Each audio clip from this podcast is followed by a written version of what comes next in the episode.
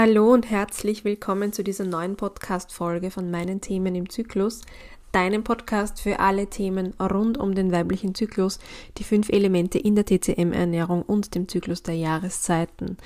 Schön, dass du wieder dabei bist und zuhörst, dass du dir ein paar Minuten Zeit nimmst, um in neue Themen einzutauchen, um inspiriert zu werden, um deinen Achtsamkeitsmuskel vielleicht auch zu stärken und mir deine Zeit schenkst. Vielen, vielen herzlichen Dank dafür. Der Podcast wird demnächst ähm, im Mai ein Jahr alt. Als ich begonnen habe damit vor einem Jahr, war das irgendwie nur so ein Experiment. Es gab in den, es gibt in den ersten Folgen auch gar keine Begrüßung, da bin ich ein bisschen zu spät dann drauf gekommen. Ähm, aber ja, äh, Life is a Journey und das äh, ist es mit dem Podcast auch so. Und ja, heute, wo ich es aufnehme, habe ich tatsächlich die 900 Downloads innerhalb der letzten 30 Tage geknackt. Es sind viele neue Hörerinnen, Hörer dazugekommen und da möchte ich mir herzlichen Dank äh, dafür sagen, dass du dabei bist, dass du dir das anhörst. Und ich möchte jetzt auch dieses eine Jahr Wobei es liegt nicht an dem einen Jahr, um ehrlich zu sein. ähm, es ist heute wieder mal Zeit für ein bisschen Real Talk. Ähm, weil ich finde, manchmal passiert es auch, auch mir, dass wenn ich Experten und Expertinnen auf gewissen Bereichen oder in gewissen Bereichen zuhöre, mir denke, die haben immer alles unter Kontrolle. Ähm, aber in meinem eigenen Beispiel war sie heute halt und sehe ja, das ist nicht so ja, ich bin Zyklusexpertin und TCM-Ernährungsberaterin und ja, ich weiß sehr, sehr viel und kann auch ähm, begleiten und ähm, Augen öffnen oder neue Perspektiven einbringen. Ich bin aber nicht gefeit davon, dass bei mir im Leben und bei mir in meinem Körper, in meinem Geist ähm, Ungleichgewichte entstehen. Es ist immer so eine schwammige Formulierung, die ich auch verwende. Was heißt es? unterm Strich Beschwerden auftreten. Und die schlechten Nachrichten an dieser Stelle sahen, dass mein Tinnitus zurück ist. Ich hatte am Anfang meines Podcasts, glaube ich, immer schon die Geschichte erzählt, ähm, wo es um Schulmedizin geht, ähm, dass ich den Tinnitus lange Zeit hatte, der nur besser geworden ist in der Bildungskarenz, also da, wo ich den Stress und den Druck ähm, im Job weggenommen habe, weil es nicht mehr anders ging. Und jetzt war ich ähm, über ein Jahr, ähm, war es leise im Ohr sozusagen. Und seit ungefähr zwei Wochen meldet er sich wieder. Und ich weiß, glaube ich, ungefähr, woher es kommt. Aber es ist schon ein bisschen zermürbend, weil ich auch weiß, dass er nicht von heute auf morgen wieder weggehen wird. Ich möchte den Fehler von damals nicht machen und so lange nicht hinhören, weil das ist äh, auch ein mitunter psychosomatisches Thema, dieser Tinnitus. Ähm, so, jetzt ist eine Nachricht reingekommen, Entschuldigung. Dieser Tinnitus ist psychosomatisch und bedeutet mitunter auch hinzuhören auf etwas. Und mein Körper will mir da sehr eindrücklich sagen, dass ich gerade wieder in ein Ungleichgewicht laufe. Das kommt bei mir jetzt aus dem Druck, den ich mir selbst mache in der Selbstständigkeit. Da kommen natürlich auch so Ängste hoch und Unsicherheiten, was finanzielle Situationen betrifft, weil ich das nicht gewohnt bin.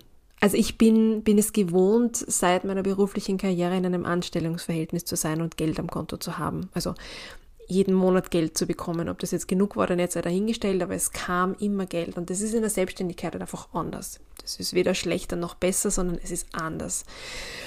Und den Druck, den ich mir selbst aufbaue, der führt halt dazu, dass sich da jetzt offensichtlich mein System überlegt hat, mir über den Tinnitus sehr deutlich klar zu machen, dass ich da aufpassen muss auf mich. Und ich bin letzte Woche in meiner PMS-Phase, die immer sehr geprägt ist von straighten, klaren Sätzen und Aussagen. Mit ähm, Kolleginnen im Cosima, meinem Coworking Space, zusammengesessen und habe da ähm, ja, etwas gespiegelt bekommen oder die Frage bekommen, ähm, wenn ich jetzt auf mich von außen draufschauen würde, was würde ich mir empfehlen? Und es bringt mir zu dem Punkt, ich weiß ja ganz genau, was ich tun müsste. So ist es ja nicht. Ich empfehle ja meinen Kunden auch ganz, ganz viele Dinge, wie sie ihren Lebensstil verändern und ähm, was sie essen können, um ihre Ungleichgewichte aufzulösen und wieder zu einer starken Mitte zu kommen und so weiter und so fort. Es ist jetzt nicht so, dass ich nicht wüsste, ähm, wie es funktioniert und was dazu führt. Aber ich bin genauso ein Mensch, genauso eine Frau wie du und hänge auch in meinen Glaubenssätzen drin kämpfe auch mit einem inneren Schweinehund und tu mir schwer, den zu überwinden. Ich muss dafür eine Struktur finden, mir diese Auszeiten auch zu gönnen. Und ich muss lernen, für mich, ähm, mich auch in der Selbstständigkeit an erste Stelle zu stellen, weil die wichtigste Ressource, die ich derzeit habe, bin ich. Wenn es mir nicht gut geht, wenn ich krank bin, dann dann kann, dann funktioniert gar nichts. Als Einzelunternehmerin funktioniert dann tatsächlich einfach gar nichts. Und das ist da jetzt noch eine Hardcore-Situation für mich tatsächlich ähm, in der Selbstständigkeit. Aber ich lerne unfassbar viel. Und es ist leider so, dass mir die, leider, leider, es ist, es ist so, dass mir meine Arbeit so unfassbar viel Freude bereitet. Ich stehe jeden Tag in der Früh gern auf. Ich nehme alle Hürden mit einer Freude, zwar nicht immer innerhalb meiner Komfortzone, aber dennoch wachse ich daran und es war der, der richtige Schritt. Ähm, es läuft wirklich gut für die ersten drei, vier Monate in meiner Selbstständigkeit und ich kann mich nicht beschweren. Ich merke nur, dass ich vom Gaspedal runtergehen muss und ich bin in meinen Ressourcen begrenzt. Das heißt, wenn du in einer ähnlichen Situation bist, egal ob jetzt in der Selbstständigkeit oder in der Anstellung, dann hier mein Appell von aus tiefem Herzen an dich, schau auf dich. Du bist deine wichtigste Ressource. Niemand sonst ist dafür da, auf dich zu schauen. Es gibt niemanden, der Nein sagt für dich da draußen. Es gibt niemanden, der sich um deine, dein Gedankenkarussell kümmert. Es gibt niemand, niemanden, der bewerten kann, wie es tatsächlich in dir ausschaut, welche Hürden und Hindernisse für dich groß sind. Das kann für dich als Mama ganz was anderes sein, wie für mich in der Selbstständigkeit beispielsweise. Aber es ist wurscht. Da geht es um keine Bewertung. Da geht es nicht um, schlimmer unter Anführungszeichen oder nicht so schlimm. Jeder hat seine eigene Lebensrealität und alle Hindernisse und alle Herausforderungen, denen du begegnest, sind es wert, auch angeschaut und angesprochen und aufgelöst zu werden, bearbeitet zu werden, was auch immer, weil unser Ziel ist ja, dass wir zufrieden, beschwerdefrei, gesund alt werden. Wir werden nämlich alt. Im besten Fall, wenn man sich die Lebenserwartung so anschaut. Und ja, da, da darfst du dich an die erste Stelle stellen.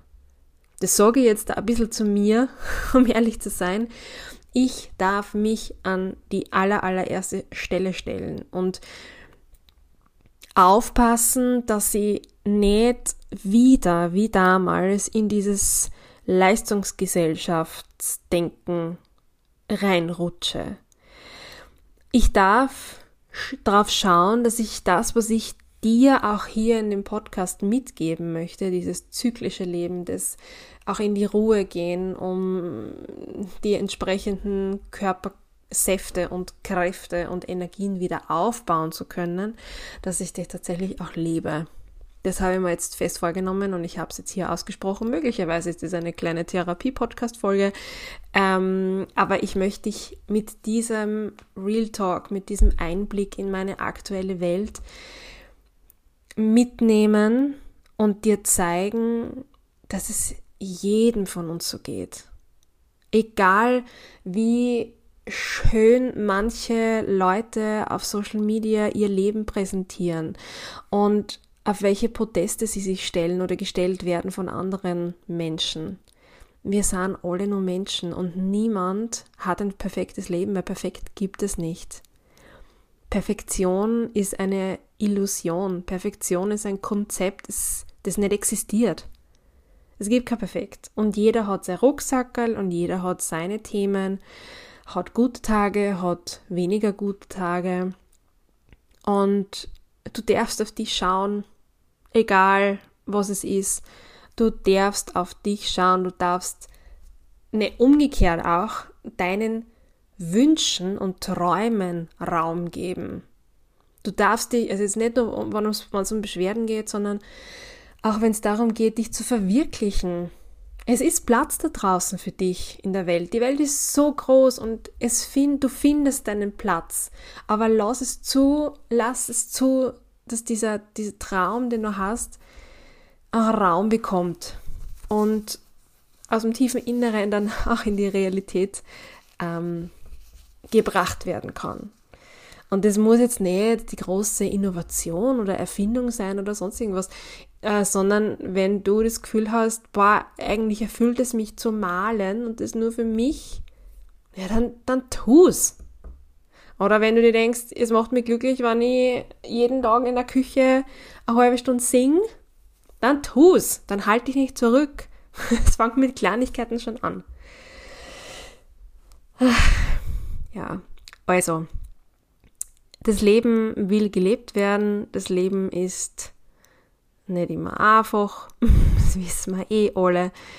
Ähm, ja, und jetzt, da ich das hier besprochen habe mit dir, mit euch, wäre einfach wieder drauf schauen, mehr Yoga zu machen, besser zu atmen, weniger Kaffee zu trinken, mehr spazieren zu gehen und so weiter und so fort.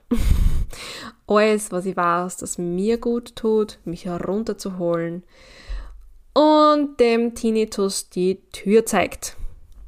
In diesem Sinne hoffe ich, es war ein etwas Inspirierendes heute für dich dabei und wir hören uns nächste Woche wieder. Bis dahin, wie immer, alles Liebe.